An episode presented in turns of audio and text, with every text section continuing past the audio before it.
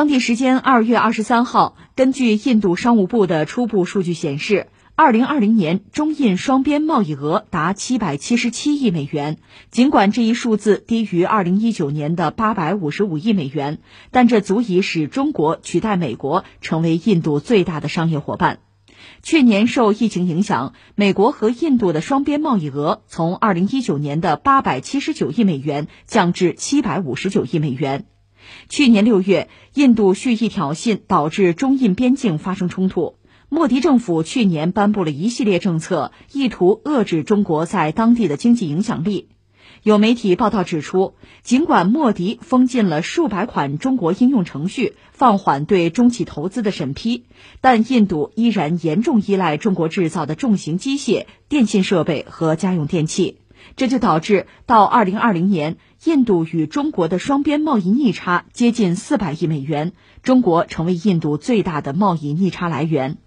数据还显示，印度从中国的进口总额为五百八十七亿美元，超过其从美国和阿联酋的进口总和。这两国分别是印度第二大和第三大贸易伙伴，而对重型机械的进口占印度从中国进口总额的百分之五十一。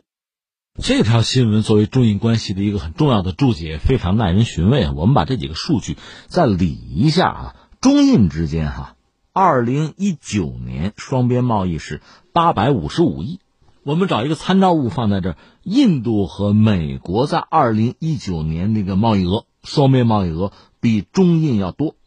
是八百七十九亿，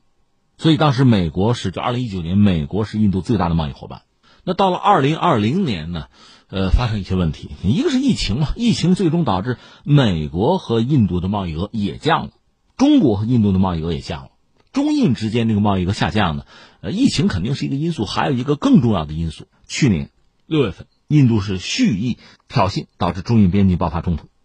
然后印度国内反华情绪高涨，某些人推波助澜啊，像莫迪政府去年呢是专门有一系列的政策。打压中国的产品啊、企业、服务啊、资本，在这个状况下，中印之间这个贸易额肯定是要下降的。那现在统计一下发现呢，就是二零二零年中印之间的贸易额七百七十七亿，从二零一九年的八五五降到了现在的七七七。对比一下美国，美国二零一九年呢和印度贸易额更多嘛，是八百七十九，现在降到七百五十九。还低于那个七七七，所以中国现在反而成为印度最大的贸易伙伴。这是在遭遇了疫情、遭遇了印度挑衅中国啊带来这个贸易上一系列这负面影响之后的这个数据，这就非常有意思了。那你说中印之间在这个大环境并不理想的状况下，就是印度反华嘛，在这个背景之下，中印之间的七百多个亿、七百七十七亿啊，那你们买点什么，卖点什么呢？查了一下，主要是印度买中国的东西。一共是七百七十七亿啊！印度从中国进口是五百八十七亿，这大头，这超过印度第二和第三大贸易伙伴，就是说从美国和阿联酋的进口，把那两家合在一起也不如从中国进口的多。那从中国到底买什么呢？主要是这么几样，排在最前面的是重型机械。我顺便说一句，中国曾经把世界上最大的那个盾构机卖给印度。我们有啊，那怎么办？对吧？重型机械它没有，另外电信设备还有家用电器这几样是印度对中国需求最大的。顺便说一句，最近这几天中印之间就特别贸易关系上可能又出现了一些呃相对积极的变化。这说到底，这还是看印度政府的态度吧。印度政府官员和知情人士有消息透露说呢，印度要批准来自中国的大概是四十五项投资。可能包括像什么长城汽车呀、啊上汽集团啊那个投资提案可能有，要批，那意味着双方的经贸领域呢，这个关系会进一步的就向好吧，这对之前双方相对比较冷的这个呃外交关系可能也是一个增温。那这个消息放到这，让人觉得就非常戏剧性，也非常可笑了。一方面呢，印度对中国的态度，坦率讲，那我们这么多年的观察发现，它并不是那么友善。但另一方面，在经济上，它对中国的需求其实又超过了其他国家。这个需求还不简单的说把中国作为一个大市场。实际上，印度能够向世界提供的，呃，应该说有吸引力的产品和服务是非常有限的。它自己工业化程度又不高，它更多的是就是需要中国的产品，就需要买中国的相对物美价廉的产品。这是刚需啊，是硬的。他又和你把关系搞得很糟，同时他对你有如此之需要，你说这不很拧巴吗？对，这就叫精神分裂啊！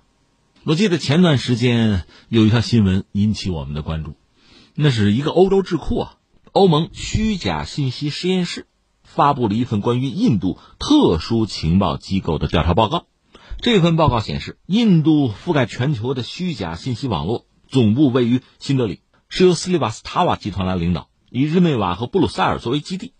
遥控分布在全球一百一十六个国家和地区的七百五十家虚假媒体、冒牌智库、虚构的 NGO，通过印度主流媒体洗白，并且扩大它的影响力。这个机构在二零零五年就已经投入使用，到今天依然在持续运行。他们的工作很简单。向西方乃至整个世界鼓吹印度、抹黑中国、巴基斯坦，所以近几年来，在英文的互联网世界上频频出现的关于中国的负面新闻，有许多是和印度有关的，有些来自印度网民之手，更多的就是这个情报机构的作业了。一个国家的官方机构，哪怕是情报机关，长期不间断的、不遗余力的，有企图、有策划的去造谣邻国、无事生非、挑拨离间。这是一个另外最新的消息，这是印度媒体的爆料。当然，就刚才我们讲的这个印度媒体，他的话你还真没法信啊！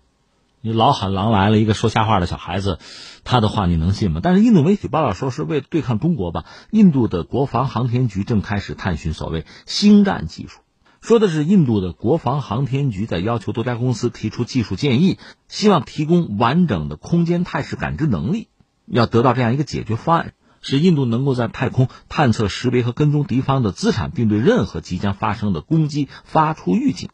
明说了吧，这个针对中国的意味是非常强烈的。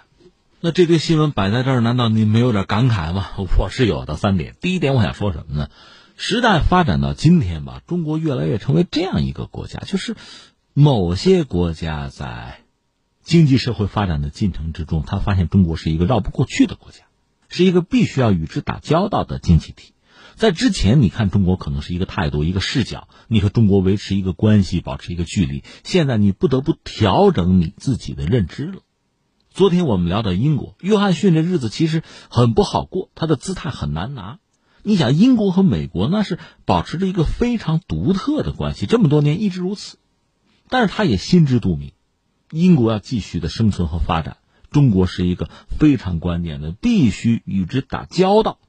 而且这个关系还保持良好，是这样一个国家。而这个和美国希望英国保持的那个姿态是不一致的，他只能两面三刀，他只能手术两端，他只能见人说人话，见鬼说鬼话。那现在我们看到印度，这是英国的前殖民地吧，居然也出现类似一个状况。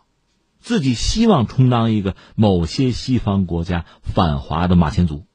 但是中印毕竟是邻国，这个家你搬不了。另一方面，在经贸上对中国的依赖程度有如此之高，中国也是 独特的一个国家，在全世界范围内，中国作为一个世界工厂的地位，还真没有谁说取代就能取代。在我们可预见的未来的相当长的阶段都是如此。你说你怎么办？这是一个直接的感觉。第二个，我们要说印度。在历史上，就是一九四七年建国之后，哈，我们得说，他确实还是有一批思想家、哲学家，有一批战略家，包括像尼赫鲁。我现在看一些资料说，一九六二年那个边境冲突，尼赫鲁其实最开始的时候，并不是一个很坚定的想和中国爆发战争的人，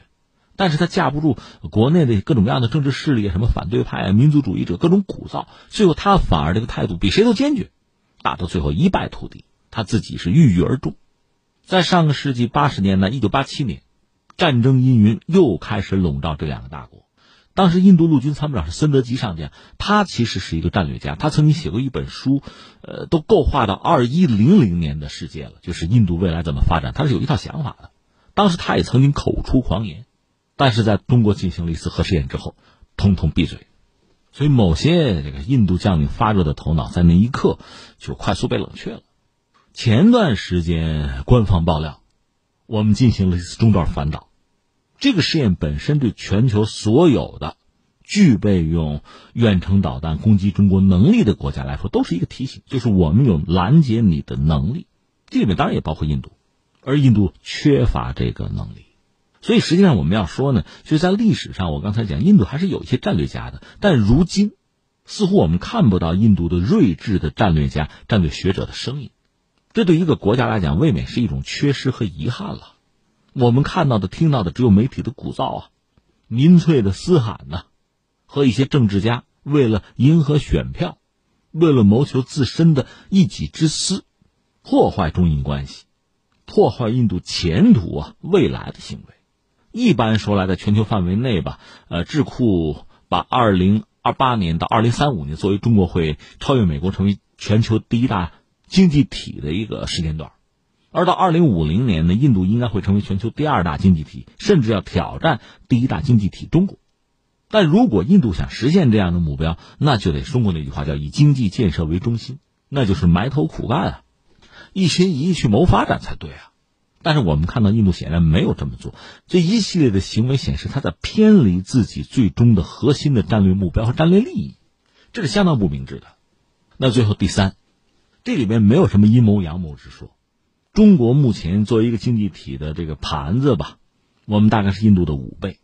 如果印度试图和中国展开军备竞赛的话，那个后果是可想而知的。而以中印之间这个贸易额，包括这贸易额里面具体的这个份额，你来看啊。如果印度希望通过打压中国的什么资本啊、产品啊、企业啊、服务啊，想谋利的话是非常之困难的。你自己不争气嘛？而翻回来，我们看中国官方的表述，从来没有把印度作为一个什么战略竞争对手啊、敌人，我们从来没有这样表述过。那我们显然是需要一个睦邻友好的环境，我们有自己很明晰的战略目标。但是呢，你想那个单田芳评书讲破裤子缠腿，总要是这个样子的话，中国也不是没有办法呀。我们不说边界对峙，我们不说武力相向，我们也不说什么军备竞赛。就拿经贸来讲，其实西方对于印度，它也是有一个负面清单的，就是卖什么给你，不卖什么给你，心里是有数的。对于我们来讲，对中国的企业，我觉得我们需要提醒一句，因为印度的这个市场，它市场化程度并不是很高，印度政府它的法治意识也并不强。最典型的就是去年对中国的这个。上百款的 A P P 说下架就下架，对很多相关的合作项目说叫停就叫停，这哪有市场意识？这哪有法治观念呀？这样的市场环境风险极大，非常不确定。那你如果去投资，